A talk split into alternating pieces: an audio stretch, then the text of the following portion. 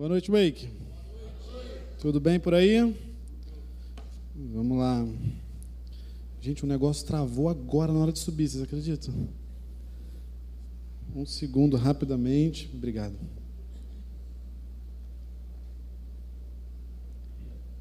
Bom, mas vamos lá.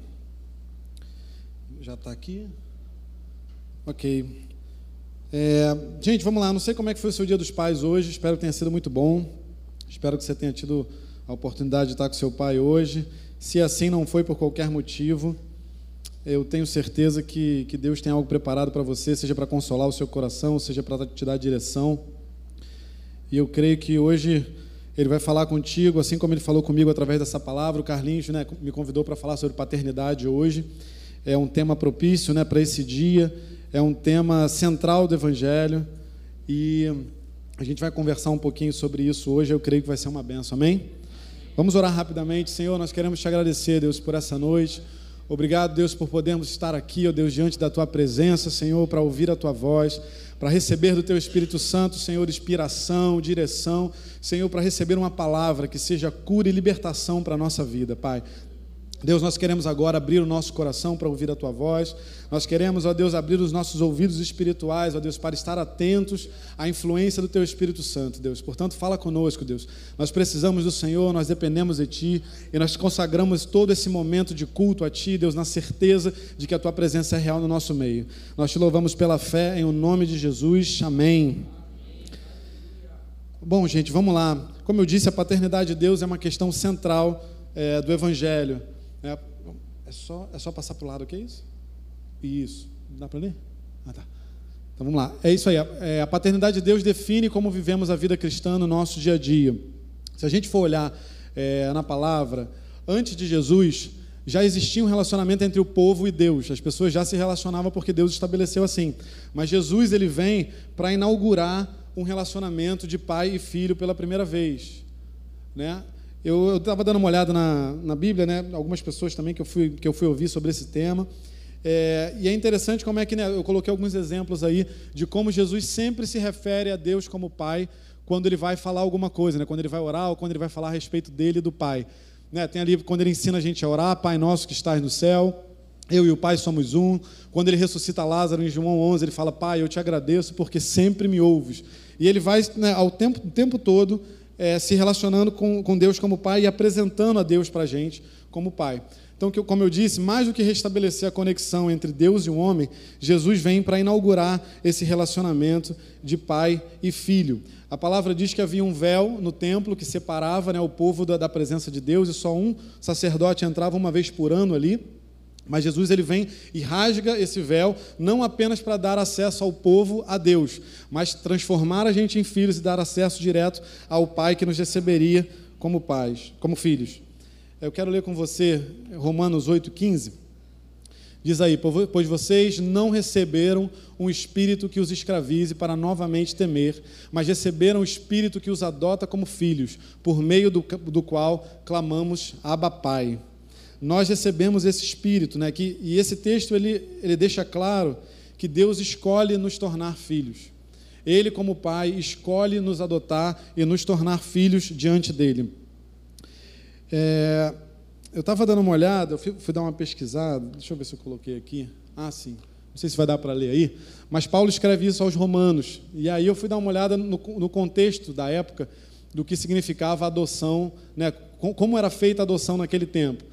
E eu encontrei isso daí, né? Que a adoção romana, que, que poderia ocorrer em qualquer idade do indivíduo, cancelava todas as dívidas e relacionamentos anteriores da pessoa adotada, definindo totalmente o novo filho da perspectiva do relacionamento com o novo pai, de quem ele se tornaria herdeiro. E isso é muito maravilhoso porque reflete também um pouco do contexto que Paulo estava querendo dar. A partir do momento que a gente se entrega para Jesus, que a gente ganha o direito de ser filho, a gente se torna filho de Deus verdadeiramente. E aí eu gostei desse pedaço que fala que a pessoa né, que era adotada, ela passa a ser totalmente definida pela perspectiva do pai. Então agora a gente não é mais filho só por, pela, pela nossa característica, pela nossa maneira de ser, pela pessoa que a gente é, mas a gente é definido em relação ao pai.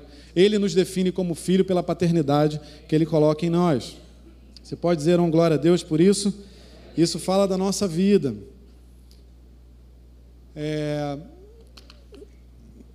Só... Isso aí, está certo. Ver Deus como Pai é a única forma de assumirmos a nossa identidade completa como filhos. A gente constantemente ouve, graças a Deus por isso, a gente ouve na nossa igreja sobre filiação, sobre assumirmos a nossa identidade de filho.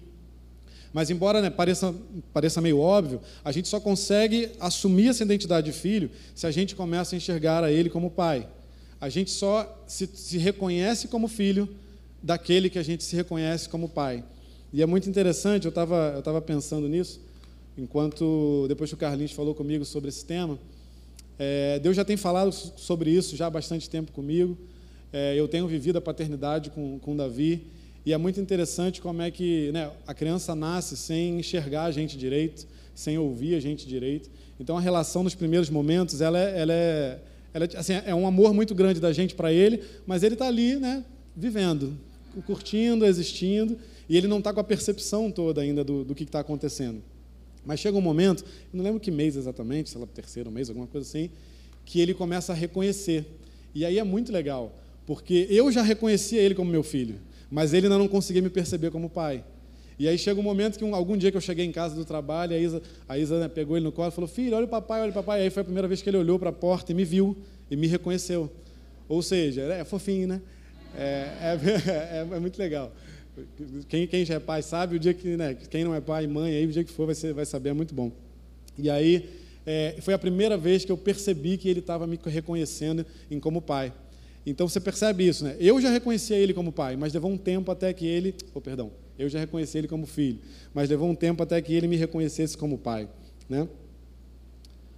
É, em João 1,12, a palavra diz: Contudo, aos que o receberam, aos que creram em seu nome, deu-lhes o direito de se tornarem filhos de Deus. Ser filho de Deus é um direito que Cristo conquistou para nós na cruz. E é um direito, assim como todos os outros, né, exatamente o primeiro e o mais importante deles, e nós precisamos exercer esse direito, usar isso na nossa vida. E aí eu fiquei meditando sobre esse texto, e Deus foi me direcionando sobre, sobre algumas coisas, que né, a, gente, a gente pode perguntar, né? Toda, toda nova criatura é um filho de Deus? Sim, ok? Faz sentido? Mas o ponto é: todo filho de Deus vê Deus como pai? E se a gente perceber, a gente vê que isso não acontece exatamente o tempo todo. Né? E aí o que acontece? Se eu não tiver a visão correta de Deus como pai, eu não vou conseguir desfrutar do meu direito de ser filho. E aí eu queria te convidar a abrir comigo lá em Lucas 15. Eu até coloquei os versículos no, no aqui no, slide, mas eu queria que você abrisse também, porque aí qualquer coisa você marca aí. O nosso pastor tem incentivado a gente a estar com a Bíblia de papel, a marcar a nossa Bíblia. Lucas 15, lá a partir do versículo 25. A gente vai dar uma olhada na, na parábola do filho pródigo. E, e, é muito interessante porque essa é uma palavra que é muito pregada, a gente ouve muito, a gente lê muito sobre isso. É, e geralmente a gente dá mais atenção para o filho que saiu de casa, né? porque a história acaba sendo um pouco mais trágica no final das contas. Né? Ele abandona o pai, ele pega a herança, ele vai embora e ele retorna totalmente destruído. O pai acolhe ele, celebra o retorno dele e isso é muito maravilhoso. Só que a gente tem o filho mais velho, né? que ele fica dentro de casa. Vamos dar uma lida no texto. Lucas 15, a partir do 25. É, aí já é, o, já é o versículo que já começa a falar diretamente do, do filho mais velho. Enquanto isso, o filho mais velho estava no campo. Quando se aproximou de casa, ouviu a música e a dança. Então chamou um dos servos e perguntou-lhe o que estava acontecendo. Este lhe respondeu: Seu irmão voltou, e seu pai matou o novilho gordo, porque o recebeu de volta são e salvo. O filho mais velho encheu-se de ira e não quis entrar. Então seu pai saiu e insistiu com ele. Mas ele respondeu ao seu pai: Olha, todos esses anos tenho trabalhado como um escravo ao teu serviço e nunca desobedeci as tuas ordens. Mas tu nunca me deste nem um cabrito para, eu festejar com os meus amigos. Mas quando volta para casa esse é seu filho, que esbanjou os teus bens com as prostitutas, matas o novilho gordo para ele. Disse o pai: Meu filho, você está sempre comigo, e tudo que eu tenho é seu. Mas nós tínhamos que comemorar e alegrar-nos, porque este seu irmão estava morto e voltou à vida, estava perdido e foi achado. Aleluia. E aí o que me chamou a atenção nesse texto, né, o que Deus colocou diante de mim ali, é que ambos os filhos viviam na mesma casa, ambos os filhos conheciam o mesmo pai. E embora o filho mais novo ele tenha ido embora, e a gente já conheça, né, de certa forma, é, essa história, é, o filho mais velho ele fica. Mas quando a gente lê o texto, a gente percebe que apesar de ficar, havia um distanciamento de coração entre ele e o pai. E aí a gente vai passar por algumas, algumas coisas que, que me chamaram a atenção nesse texto, que Deus me direcionou, e que são pontos que a gente precisa estar atento para a gente conseguir entender e reconhecer a Deus como Pai, para que a gente tenha cuidado de viver a paternidade de Deus na, na, na, plenitude. Porque nós éramos órfãos, mas nós não somos mais. Existia um espírito de orfandade que nos afastava de Deus.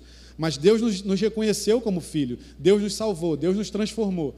E agora a gente precisa estar olhando para essa paternidade, porque senão a gente corre o risco de estar dentro da casa do pai e não reconhecer o pai como pai. A gente corre o risco de estar dentro da casa dele e ainda assim ter um coração distante dele como pai. É, eu estava meditando um pouco nisso, e essa palavra é para cada um de nós, não é para alguém que está distante de Deus. É para quem está dentro da casa de Deus, quem conhece o Senhor, porque a paternidade dele precisa ser revelada e precisa ser vivida dia a dia. É uma escolha que a gente faz. E se a gente não faz essa escolha, a gente vai para um lugar de orfandade, de distância do, do nosso Pai, que com certeza vai nos levar. Que emoção é essa, criança? Glória a Deus é, que vai nos levar com certeza para um lugar de distanciamento de Deus. E aí eu queria falar sobre o primeiro ponto, né? a primeira característica que eu enxerguei, né, que Deus me mostrou no filho mais velho. Né? Uma visão errada da paternidade de Deus me distancia do pai e da sua família. Né? Quando o filho mais velho retorna do trabalho, ele chega na casa dele, mas ele opta por não entrar na casa dele. Ele poderia, como filho mais velho, ter ido diretamente ao pai entender o que está acontecendo. Se você chegar na sua casa, imagina, você está chegando, sei lá, do trabalho, da faculdade, do colégio, e está rolando alguma coisa muito diferente do que acontece lá no dia a dia. Você vai ficar do lado de fora perguntando para o vizinho o que está acontecendo dentro da sua casa? Provavelmente não, você entraria ali e conversaria com as pessoas. Mas o filho mais velho não faz isso. Ele escolhe conversar com, com o servo, né? E ele pergunta lá para o servo o que está acontecendo. E aí o servo fala para ele, deixa eu ver se eu ah, então chamou um dos servos e perguntou-lhe o que estava acontecendo. Este lhe respondeu: O servo, seu irmão voltou e seu pai matou o novilho gordo porque o recebeu de volta são e salvo. E eu fiquei pensando o seguinte: a Bíblia não deixa isso claro, mas qual terá sido a entonação que esse servo usou para dar essa notícia? Porque dependendo da maneira como ele falou, a história pode ser completamente diferente. Ele poderia ter falado de um jeito né, alegre, feliz por esse retorno, e ter falado: olha, ele voltou, né, vamos celebrar, vamos celebrar, entra aí, vamos, vamos celebrar o retorno do seu irmão. Ou pode ter sido diferente, ele pode ter falado: olha, você não vai acreditar. Sabe o teu irmão? Ele voltou.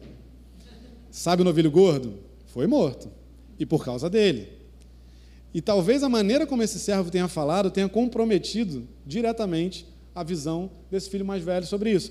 A palavra não diz isso aqui, tá, gente? É só uma, uma conjectura do que a gente está vendo ali no texto. Mas qual é o maior problema dessa história?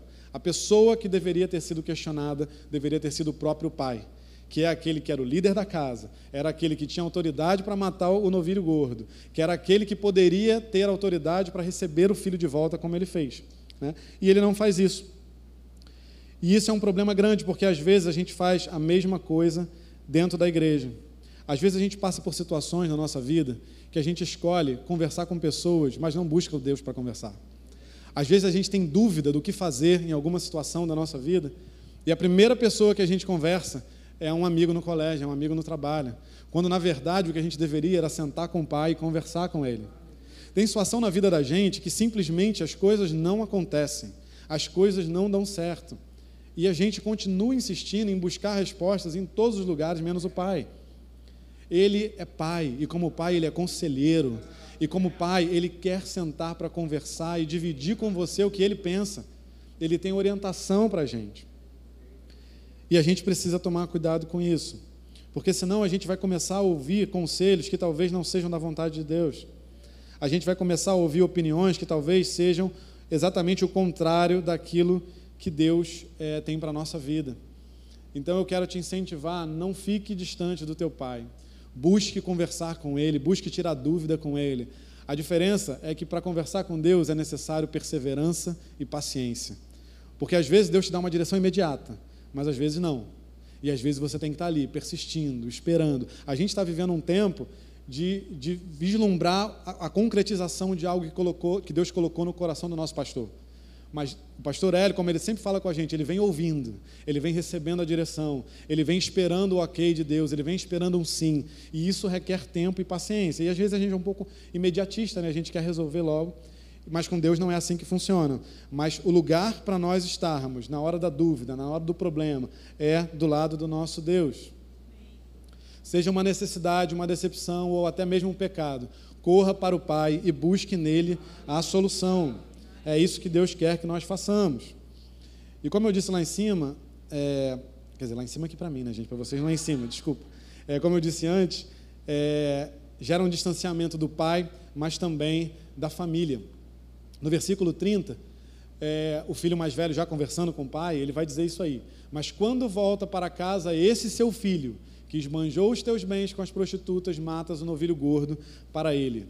E aí a gente vê que o filho mais novo, o filho mais velho, criou também um distanciamento de coração com seu irmão.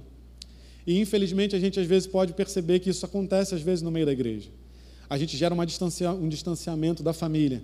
E a família, que somos nós, o corpo de Cristo, é um lugar onde Deus revela a sua paternidade para nós. A gente precisa viver em família, porque é assim que as pessoas vão reconhecer que nós somos de Deus. Jesus falou que né, nós seríamos reconhecidos como discípulos pelo amor entre cada um de nós. Então, estarmos juntos como família é, é necessário, é extremamente necessário para que a gente viva o propósito de Deus para a nossa vida. Nós precisamos valorizar os nossos irmãos, nós precisamos gastar tempo, nós precisamos investir tempo nas pessoas, em cada um de nós aqui dentro, porque cada um de nós é, importa para Deus e se importa para Deus, precisa importar para cada um de nós.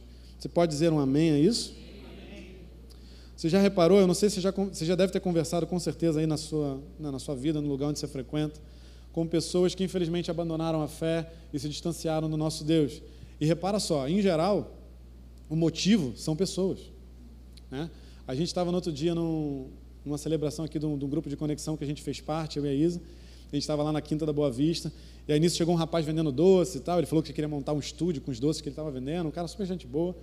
E aí a gente começou a conversar com ele. E aí ele viu que, não, que nós éramos cristãos.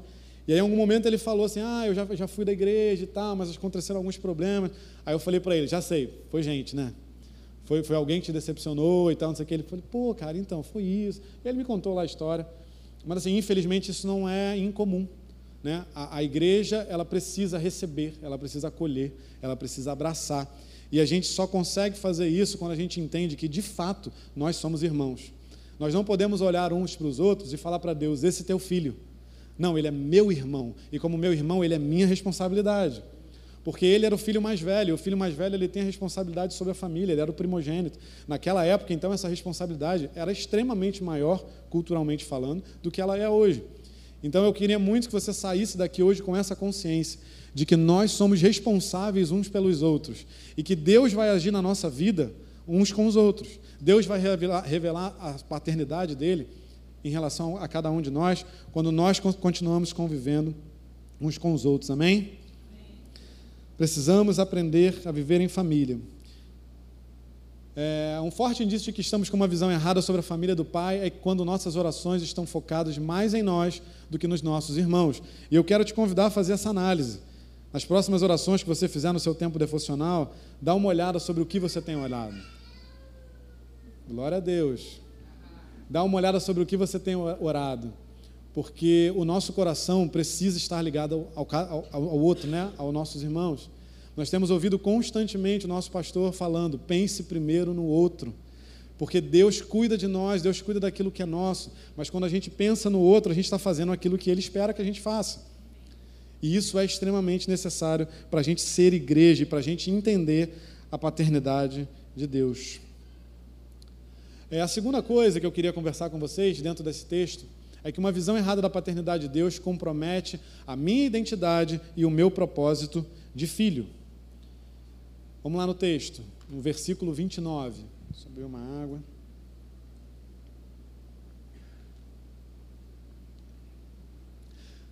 Diz assim o texto: Mas ele respondeu ao seu pai: Olha, todos esses anos tenho trabalhado como um escravo ao teu serviço e nunca desobedeci as tuas ordens, mas tu nunca me deste nem um cabrito para eu festejar com os meus amigos. Acho interessante nesse texto que o filho mais velho, ele já deixa claro que ele não se reconhece como filho, como ele deveria se reconhecer. A primeira coisa que ele fala é que ele trabalha como um escravo. E eu achei, achei curioso que, assim, acho que se eu tivesse no lugar dele, a primeira coisa que eu argumentaria é que eu sou o primogênito. Porque naquela época, ser o primogênito era um lugar de autoridade, era um lugar de bênção. Então eu acho que esse seria o argumento mais lógico naquele momento. Mas não, ele olha para uma condição que ele mesmo criou para ele. Porque o pai nunca viu ele como escravo. A gente vai ver mais para frente aí que o próprio texto diz isso. O pai nunca enxergou ele como escravo. Mas ele criou para ele mesmo uma condição de escravo que não tinha relação com a verdadeira posição e identidade dele. Né?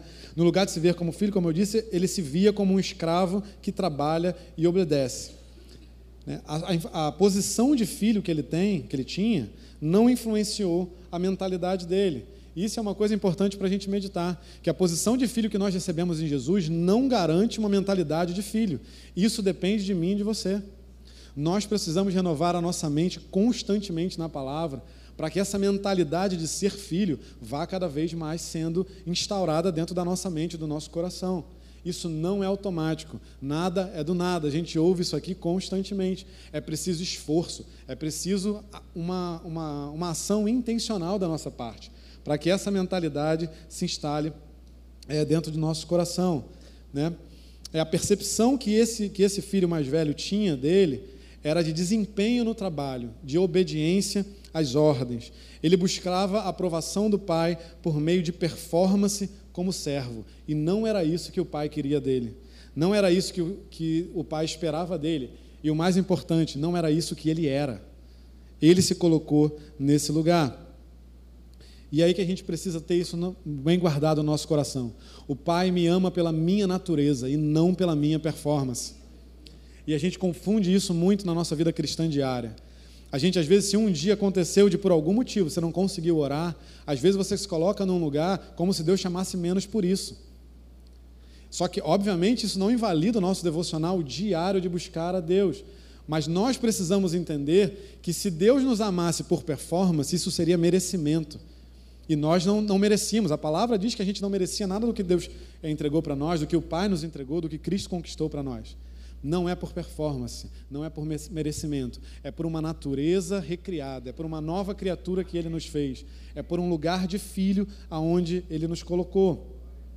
Você pode dar glória a Deus por isso? Esse é o teu lugar, esse é o meu lugar. Nós precisamos viver com essa mentalidade de que Ele nos ama por quem nós somos, porque Ele nos fez nova criatura e filho de Deus. Eu não sou amado, você pode colocar isso no seu coração. Eu não sou amado pelo Pai pelas coisas que eu faço. Eu sou amado simplesmente porque eu sou amado por Ele. E isso nos coloca num lugar libertador. Porque aí a gente começa a fazer tudo para Ele porque a gente deseja fazer, porque a gente ama fazer, porque Ele é o nosso Pai e a gente quer agradar o nosso Pai. Eu lembro que teve na, com a conferência de família, é, Natan estava aqui falando com, com, com Levi, com Teixeira, com a Rô. Eu lembro que ele leu um texto, não lembro qual foi o texto que você leu, mas que falava né, de agradar a Ele, de fazer por agradar a Ele. E isso precisa ser cada vez mais diário na nossa vida, porque senão a gente se confunde. A gente começa a querer ler a Bíblia, para ler a Bíblia uma vez, duas vezes, dez vezes, quinze vezes, 35 vezes, e ler um monte de vezes não faz diferença nenhuma se essa verdade não for instalada no nosso coração. Se isso não estiver sendo feito com o direcionamento correto, que é conhecer o nosso Pai. Você entende isso? A performance para Deus não tem valor nenhum. A entrega de um coração que deseja Ele, isso sim faz diferença e é o que agrada ao nosso Deus. Se eu não me ver como filho, eu não vou conseguir me ver como filho. Deus me deu essa frase que eu anotei e vou guardar para meditar sobre ela a vida toda. Somos filhos que servem por amor e não servos que trabalham por recompensa. Isso muda a nossa mentalidade, a nossa percepção, até de como a gente vem ao culto. Porque muitas das vezes a gente vem ao, ao culto com uma mentalidade, com, com uma necessidade, perdão, em mente. Poxa, eu queria muito que Deus falasse sobre isso comigo. Eu queria muito que Deus mudasse isso na minha vida. Eu queria muito essa resposta específica.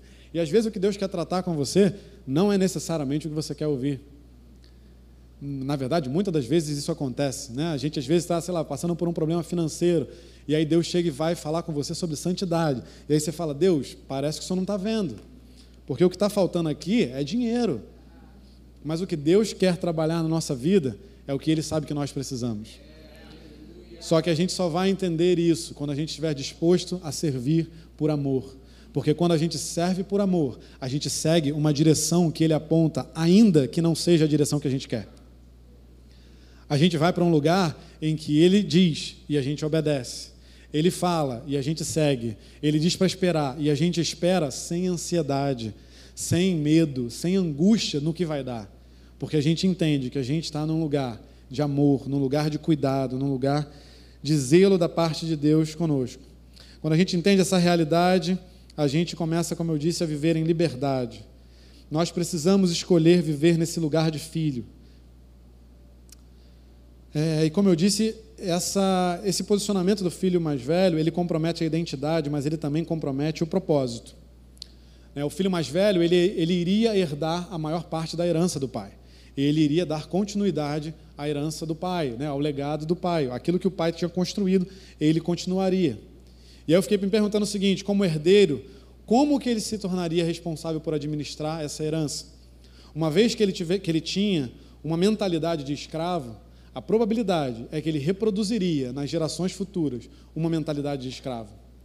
No lugar de reproduzir nos seus filhos uma mentalidade de filho, de que era amado apenas por ser filho, ele reproduziria a mentalidade que ele tinha, de que para ser filho é necessário tra trabalhar como escravo e obedecer, né, dentro desse contexto, é, a todas as ordens. Que obediência faz parte da, da nossa, né, da nossa vida com Deus, mas Deus nos quer uma obediência por amor e não uma, uma obediência por obrigação. É, e aí o, o, texto vai dizer isso aí, né? O pai falando para ele: Disse o pai, meu filho, você está sempre comigo e tudo o que eu tenho é seu. Ou seja, o pai, como eu disse, já enxergava ele como filho. Tanto é que ele fala para o pai: Olha, eu sou um escravo que trabalho a beça. E o pai não fala para ele: Olha, não, você não é um escravo, calma aí. Ele já fala logo: Meu filho, você está sempre comigo. Né? Ele precisaria então aprender a viver como filho. Se o filho mais velho não aprendesse a ser filho, como eu disse, ele perpetuaria nas gerações seguintes uma mentalidade de escravos. Deus, não nos, é, Deus nos criou para termos com Ele uma relação de pai e filho. Tudo que foge desse formato de relação vai contra o seu propósito para as nossas vidas. E qual é o propósito de Deus para nós, como filhos? Além de viver e olhar para Ele como Pai, é de que nós possamos reproduzir outros filhos no reino de Deus. Deus conta comigo e com você para ensinar aqueles que chegam, aqueles que são novos à fé, a caminhar como filhos. Porque ele vai aprender com a palavra, ele vai aprender com a pregação, mas ele vai aprender observando a cada um de nós. E quanto mais cada um de nós vivermos olhando para Deus como Pai, nos posicionando como filhos, nós vamos influenciar aqueles que estão chegando a viver como filhos. Então, é, o propósito de Deus para nós é esse, de ser filho e gerar outros filhos. Amém? Glória a Deus.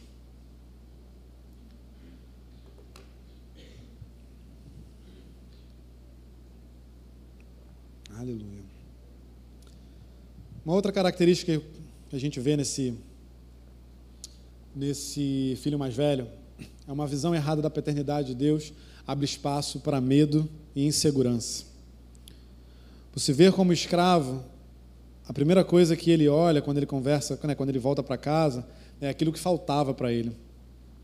Ele era o filho mais velho, ele tinha direito à herança, mas ele cobra do pai de que o pai não deu para ele alguma coisa que já pertencia a ele. Ele cobra do pai um presente, né, o cabrito que ele fala lá para se festejar com os amigos, que era alguma coisa que já era dele, que já pertencia a ele, que ele já podia usufruir. Mas que a mentalidade que ele, que ele tinha gerava nele é, uma falsa percepção da, da sua posição em relação à, à herança. Ele questiona né, o pai. E é engraçado que ali ele ainda era filho, ele não era o dono da herança. Mas ele questiona o dono do novilho gordo, por que, que o dono matou o novilho gordo. E isso mostra até um pouco de desrespeito dele em relação ao pai. porque ele quer dizer para o pai o que, que o pai deveria fazer com aquilo que era dele. E aí percebe que a gente vai se colocando num lugar que não faz sentido dentro daquilo que Jesus conquistou para nós. Né? No lugar de se alegrar com o retorno do irmão, a primeira coisa que ele foca é o que ele não tinha recebido. É, mas ele respondeu ao seu pai: Olha, todos esses anos tenho trabalhado como escravo ao teu serviço e nunca desobedeci as tuas ordens, mas tu nunca me deste nenhum cabrito para eu festejar com os meus amigos. Mas quando volta para casa esse seu filho que esbanjou os teus bens com as prostitutas, matas o um novilho gordo para ele. É, disse o pai, meu filho, é o texto que a gente já leu. Quando não temos uma visão correta da paternidade de Deus, uma mentalidade de escassez vai se colocando em nós. A gente começa a olhar o mundo pela perspectiva da falta, pela perspectiva daquilo que a gente não tem. E isso gera em nós medo e insegurança. O pastor Hélio tem pregado aqui, pegou esse domingo de manhã, pregou no domingo passado de manhã, e tem sido uma mensagem poderosa. Se você não ouviu ainda, ouça essa mensagem, porque ela é impactante para nós vivermos no tempo em que a gente vive. A gente precisa ter uma visão correta sobre o lugar que Deus nos colocou. E esse lugar é um lugar de abundância, é um lugar de certeza, é um lugar onde não, não tem lugar para medo e insegurança. Nós precisamos ter uma, uma, uma, mentalidade correta, porque senão isso vai impedir a gente de desfrutar algo que Deus já não nos deu. E o pastor Hélio falou, acho que na, na semana passada, Deus já tem um monte de coisas preparado para a gente, mas se a gente não se colocar no lugar certo de mentalidade, de posicionamento, nós não vamos experimentar isso. E aí não é Deus que não quer nos dar, é nós que não estamos acessando aquilo que Ele quer nos dar, aquilo que Ele deseja nos dar. Uma das coisas que, que a gente tem que tomar cuidado é com isso. O medo do futuro e o medo da falta são marcas de alguém que ainda não compreendeu a paternidade de Deus. Porque a palavra diz que o amor dele lança fora todo medo. A palavra diz que ele é o dono do ouro e da prata. A palavra diz que ele não nos deixa. Nós cantamos aqui que ele é o nosso pastor e nada nos falta, porque nós temos ele. Isso, isso é que é maravilhoso. Nada nos falta porque nós temos ele ele é a nossa provisão. A gente canta aqui aquela música, né, Girê, né, que ele é a nossa provisão. A nossa provisão não é propriamente dito apenas o que ele dá para a gente. A nossa previsão, a, perdão, a nossa provisão é ele mesmo. O fato de nós termos a ele é a nossa provisão, porque isso já é a nossa garantia de que nada vai faltar. É a nossa garantia de que nós estamos um, num lugar onde não falta. Amém? E jovem, por que eu quero que você tenha isso guardado no teu coração? Porque talvez você está indo aí para um, um vestibular, para um Enem da vida, né? Você está indo pensar no que, que você vai fazer da sua vida, qual o trabalho que você vai, vai fazer. E às vezes você está escolhendo uma carreira, e a gente às vezes tem o erro de escolher carreira pelo salário que vai dar para a gente, depois vive uma vida infeliz porque ganha bem, uma vida infeliz. Né? Mas está ganhando bem, e aí está tudo bem. Não é assim. Então, assim, por que, que isso é importante para esse tempo que você está vivendo, jovem? Porque você precisa escolher por certeza, por direção, e não por medo de não ter alguma coisa que você sonhou. Coloque diante de Deus as tuas escolhas, os teus desejos. Peça para Ele te direcionar e siga essa direção. Não siga a carreira da moda, porque o mercado muda sim.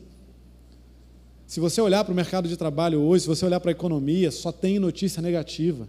Até países considerados desenvolvidos, que nunca viveram uma crise na vida, estão vivendo crise. Eu vi um vídeo no outro dia que parece até mentira, mas assim, a camada de pessoas abaixo da, da pobreza na Alemanha está aumentando. Na Alemanha. Você consegue imaginar um pobre na Alemanha? Eu nem consigo. Porque quando você pensa na Alemanha, você não pensa numa pessoa que passa necessidade. E tem pessoas que estão entrando em fila de doação de alimento porque não tem dinheiro para comprar comida no mercado. Na Alemanha. Não é num país pobre que eu estou falando, gente. Por quê? Porque os tempos são maus e serão cada vez piores. Mas o nosso coração precisa estar blindado para cada uma dessas coisas. O nosso coração precisa estar num lugar de direção, porque na direção há bênção, na direção há sucesso, na direção nós vamos viver uma vida bem-sucedida, sem dúvida. E uma coisa que eu queria te falar também é o seguinte: não tenha medo da relação candidato-vaga. Eu tenho meditado sobre isso.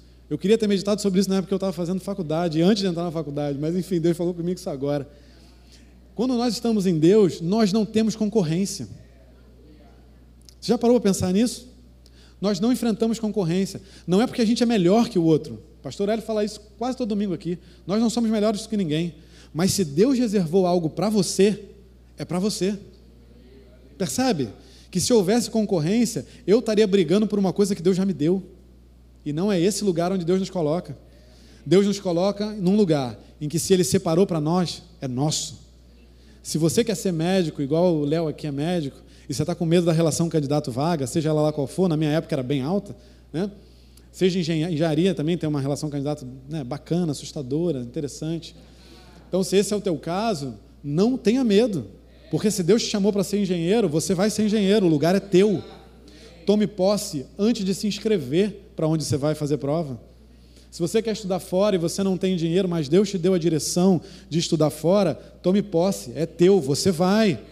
Não há concorrência, gente. E isso é libertador. Pensa só, quando eu estava meditando sobre isso, Deus está me lembrando de alguns textos. É, o povo de Israel, quando ele vai entrar em Canaã, é, Deus não, não diz para eles: olha, toma cuidado, se prepara bem para a guerra, o povo lá é forte, vai devagar, treina antes, fortalece. Deus não fala isso. Deus chega e fala: vai, entra. Porque não, não era guerra, era tomar posse, era conquista. Existe uma diferença que precisa ser clara para a gente. Nós não guerreamos, nós conquistamos aquilo que Deus nos deu. Porque a palavra diz que a batalha é dele, que ele é o Senhor da guerra. Você entende como é que a gente vai para um lugar de libertação? A gente vai para um lugar de liberdade, onde a gente não tem mais medo. Se você está esperando uma promoção no seu trabalho e tem um monte de gente concorrendo, se Deus te disse que é sua, não concorra com essas pessoas. Espere Deus fazer o trabalho dele. Vença a ansiedade, o medo e se lance nele, na certeza que ele tem para você. Eu quero ler um texto com você, não está aí no slide, abre comigo lá, em Êxodo 23. Falando sobre isso, né, de, de, da conquista lá do povo. Gente, vai Êxodo, vem Êxodo. Êxodo capítulo 23, a partir do versículo 20. Jesus, a hora.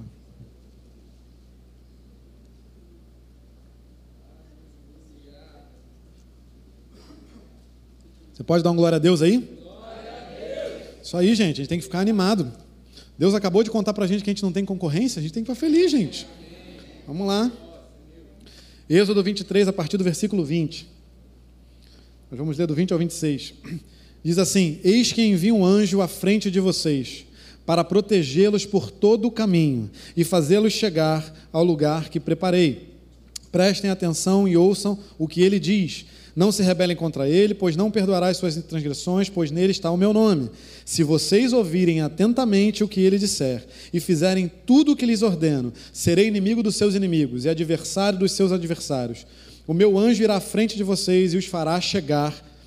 É, só até aí, perdão, desculpa. É isso aí, só até aí. O meu anjo irá à frente de vocês e os fará chegar. Gente, esse texto tem umas coisas tão legais, porque lá no versículo 20 ele diz: Eis que envia um anjo à frente de vocês para protegê-los por todos os caminhos e fazê-los chegar. Não é para ajudar vocês a entrar, não é para dar uma força, não é para ser mais um no, no, grupinho lá que vai guerrear.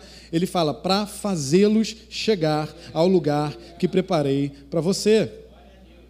Lá no versículo 23, ele diz: O meu anjo irá à frente de vocês e os fará chegar à terra. Se Deus não está com dúvida, por que, que eu e você vamos dar lugar para dúvida? Não tenha dúvida, aquilo que Deus colocou no teu coração, Deus te fará chegar. Deus está enviando um anjo à tua frente, em nome de Jesus, para te proteger por todo o caminho e fazer você chegar no lugar que Ele tem preparado para você, seja que lugar for esse. Pense grande, sonhe grande, porque o nosso Deus vai nos levar até lá, amém? Quando eu fiz vestibular, eu estava falando né, que eu queria ter pensado nisso naquela época, gente. Mas graças a Deus é um testemunho pessoal. Eu queria fazer uma, um curso específico, numa faculdade específica, num horário específico. E aí, quando eu fui olhando tudo isso, era uma faculdade pública, é, as vagas vão diminuindo, né? Porque eu fui traçando, não, Deus, eu quero esse curso, eu quero nessa faculdade que é pública, é, eu quero estudar à noite, então, como eu vou estudar à noite, só tem nesse semestre. E aí, no final das contas, sobraram 11 vagas. E eu falei, Jesus, a relação candidato estava bacaninha também naquela época. É, eu não, na, na época, Deus não me falou isso aqui. Mas Deus colocou em mim uma certeza de que a única coisa que eu precisava fazer era estudar e confiar nele. E, gente, Deus me deu. Eu entrei no curso que eu queria, na faculdade que eu queria, no horário que eu queria. E eu fui um dos 11 que entrou naquele ano. Parece pouca coisa, mas, às vezes, o que a gente precisa é só de um pouco de fé, né, provada ali, experimentada, para o nosso coração ir para um outro nível de, de crença. Às vezes é só isso que a gente precisa, que a gente confie naquilo que Deus falou para a gente, amém? E eu creio em nome de Jesus que assim como eu hoje posso dar esse testemunho simples para você, você terá testemunhos maiores que os meus para compartilhar aqui com as pessoas ao seu redor. Amém? Então eu coloquei aí, né, não há concorrência, pois o que ele tem para mim me será entregue. A paternidade de Deus me concede segurança e me habilita a viver no descanso de Deus. Esse é o lugar que Deus nos quer, um lugar de descanso, de certeza de que Ele está à frente, de que Ele vai nos conduzir para a vitória que Ele tem para nós. Amém? E aí a gente fica então com uma, com uma pergunta, né? Como é que eu posso corrigir a minha visão sobre paternidade de Deus? Talvez você tenha se identificado em algum desses pontos, ou talvez até em nenhum desses, mas o Espírito Santo tenha falado alguma coisa no teu coração. Então, como é que a gente pode fazer isso? Primeira coisa, invista em sua relação com o Espírito Santo. Nós lemos lá no início o texto de Romanos 8. Né? A gente leu só o 15, eu acho, ou 16, não lembro. Mas lendo a partir do 14, né? porque todos os que são guiados pelo Espírito de Deus são filhos de Deus. E esse texto, quando ele fala de guiados aí, ele não fala apenas de direções pontuais, de orientações específicas no dia a dia, mas ele fala de uma influência, de uma influência constante na nossa vida do Espírito Santo. Então ela diz que aqueles que se colocam no lugar de influência do Espírito Santo constantemente, esses são os filhos de Deus. O versículo 15 diz: Pois vocês não receberam o Espírito que o escravize para novamente temer, mas receberam o Espírito que os adota como filhos, por meio do qual clamamos Abba Pai. Ou seja, é esse Espírito de Deus que está em nós, que Deus nos concedeu, o Espírito Santo, a pessoa do Espírito Santo, que nos leva a clamar a Deus como Pai, que nos leva a clamar Abba Pai. Então, se Ele não influenciar na nossa vida, a nossa visão de paternidade de Deus fica turva, a gente não consegue enxergar direito. É o Espírito também, como diz no versículo 16, né, que testemunha ao nosso espírito que nós somos filhos de Deus. É Ele que confirma dentro de nós que nós temos essa filiação, que nós fomos adotados, que o espírito da orfandade foi vencido e que agora a paternidade de Deus é real na nossa vida. É Ele que faz isso dentro de nós. Então a primeira coisa que a gente precisa é né, alinhar a nossa visão com o Espírito Santo e nós investirmos na nossa relação com o Espírito Santo. A segunda coisa, reconcilie-se com seu pai terreno. E aí eu coloquei pai, mas eu, né, pode botar o S ali, como seus, com seus pais terrenos. O espiritual e o natural precisam estar alinhados. Deus trabalha no, no, sobrenatural na nossa vida, mas esse nosso sobrenatural ele precisa se transformar em realidade no natural. Eu não sei qual é o histórico de, de relação com o pai que você tem. Eu não sei qual é, é, a vida dentro da sua casa. Não sei se foi bom, se foi ruim, se foi difícil, se você tem exemplo. Se talvez seu pai nem seja mais vivo, eu não sei. Mas o que eu sei, né, o que a gente vê na palavra, é que Deus quer que nós façamos o possível para estarmos de bem com todo mundo. Né? Romanos 12, 18. Façam todo o possível para viver em paz com todos. Nós não conseguiremos, perdão, nós não conseguiremos ver a Deus como Pai se nós não corrigimos a nossa relação com nossos pais aqui. Então eu quero te incentivar, seja prático, não ore por isso, vá até o seu familiar e converse, reconcilie-se, coloque as coisas no lugar. Talvez você diga, né, que olha, eu não fiz nada, eu só sofri a minha vida inteira como filho. Reconcilie-se. Porque às vezes na tua busca por reconciliação, Deus pode transformar também a vida do teu pai e da tua mãe. Você e eu precisamos estar num lugar de liberdade. E se tiver alguma coisa prendendo a gente, não é liberdade. Então eu quero te incentivar, faça isso, é isso que Deus quer de nós. E em terceiro e último lugar, permita-se ser adotado pela liderança. Parece uma coisa simples, mas é mais do que só uma simples né, noção de que se eu estou debaixo de uma liderança, eu já estou servindo essa liderança. Como eu disse lá atrás, né, Deus fala, Deus faz, perdão, Deus mostra a sua paternidade por meio de nós, a igreja, e em especial por meio da liderança. Quando a gente se coloca num lugar de submissão dessa liderança, a gente não quer, a gente, Deus não quer que a gente apenas obedeça. Porque quando a gente fala de paternidade, a gente fala de intimidade. A gente fala de mexer em coisas que ninguém vê, que ninguém sabe. A gente fala de núcleo familiar. E às vezes a gente precisa abrir esse núcleo para alguém. E aí tem coisas que aí eu quero até ler o texto com você.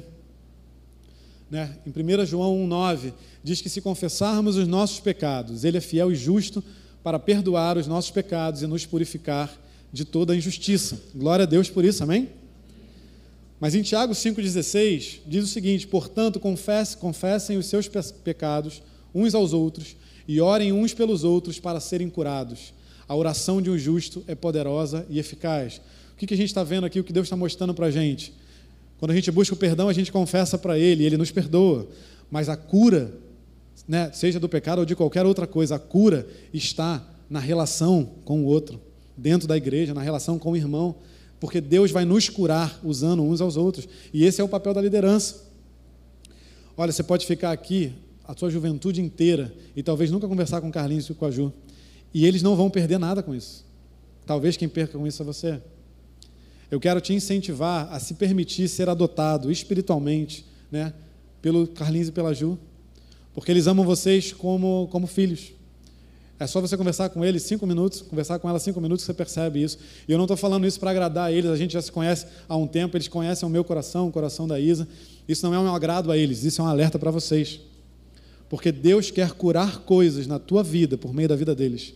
Mas isso, Deus não vai falar lá na casa deles, né, no meio de um latido lá do cookie. Né, tipo, ele falou, Ih, caramba, ele precisa de uma oração. Não, Deus não vai fazer isso, gente. Seria até legal se fizesse, né? Mas não vai fazer isso. Tem coisa que você precisa ir. O texto disse, ó, confesse. Vai lá, conversa, abre a tua intimidade para eles dois. Eles estão aqui para ministrar cura pela tua vida. Não sofra sozinho. Porque o sofrimento sozinho gera mais sofrimento, gera perpetuação do sofrimento. E você nunca vai ser liberto, você nunca vai ser curado, amém?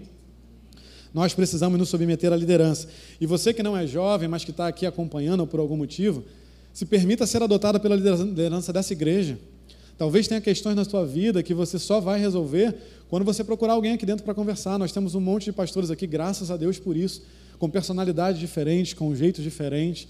Deus proveu cada um deles para nós, para que a gente alinhe o nosso coração a eles e nós possamos ser curados. Então não fique num lugar de que agora eu sou adulto, né, e eu tenho vergonha, ou eu não preciso conversar com ninguém, eu já sei me resolver, eu tenho maturidade cristã, eu já estou aqui faz tempo, né? Não. Maturidade cristã te leva a abrir a tua intimidade para alguém que é um homem de Deus e uma mulher de Deus. Isso é maturidade cristã. Porque Deus estabeleceu um corpo e uma família. Deus não estabeleceu pessoas individuais. Né? Eu não sou igreja, você não é igreja, nós somos igrejas como corpo. E essa é a única forma de viver diante de Deus. Amém? Você entende isso? Permita-se ser adotado em nome de Jesus. Eu quero te convidar a ficar em pé, a gente já vai encerrar. Queria que você fechasse os teus olhos, eu queria que você meditasse um pouco sobre o que a gente acabou de falar aqui.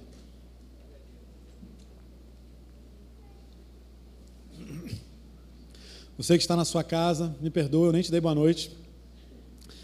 Mas eu queria que você aí na sua casa, no seu sofá, na sua cama, na sua poltrona, na sua cozinha, não sei bem onde você está. Mas para o que você estiver fazendo, porque às vezes quando a gente assiste de casa, a gente tem a tendência de fazer alguma outra coisa enquanto a gente ouve. Para o que você está fazendo agora e medita um pouco naquilo que você acabou de ouvir. Porque isso que nós conversamos aqui foi algo que, que Deus colocou no meu coração, obviamente, para que eu compartilhasse com vocês. Mas essa é uma palavra para nós, para todos nós. Essa é uma palavra que trouxe alerta para mim, que me tirou de vários lugares e que me levou a repensar coisas, a analisar coisas no meu coração. E eu quero te dar a oportunidade de você fazer isso aí. A gente vai orar junto, a gente vai clamar a Deus junto, se for necessário, aqui pela tua vida. Mas o que Deus colocou no meu coração é que hoje seria uma noite de cura e de libertação para a tua vida. Como eu disse, eu não conheço a tua história, eu não sei o que você vive, eu não sei o que você viveu. Mas o que eu sei é que Ele sabe. E Ele quer te colocar hoje nesse lugar de filho. O texto que nós lemos aqui, chega um momento que, né, o filho decide não entrar, mas o pai vai até ele pai vai até ele porque o pai quer entender o que está acontecendo, o pai quer conversar, o pai, se necessário, quer explicar, naquele contexto da história.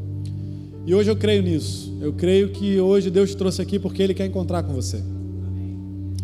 Eu creio que hoje Ele quer te tirar desse lugar de distanciamento, se for o caso, de medo, se for o caso, de insegurança. Ele quer te tirar desse lugar de falta de perdão, de repente, em relação ao teu pai ele quer te colocar num lugar de liberdade, num lugar de, de prazer, de estar na casa de Deus não porque você é crente tem que fazer isso, não porque alguém disse que era isso que você tinha que fazer, mas porque é isso que você quer para a sua vida, essa é a vida que você quer viver, uma vida com Deus.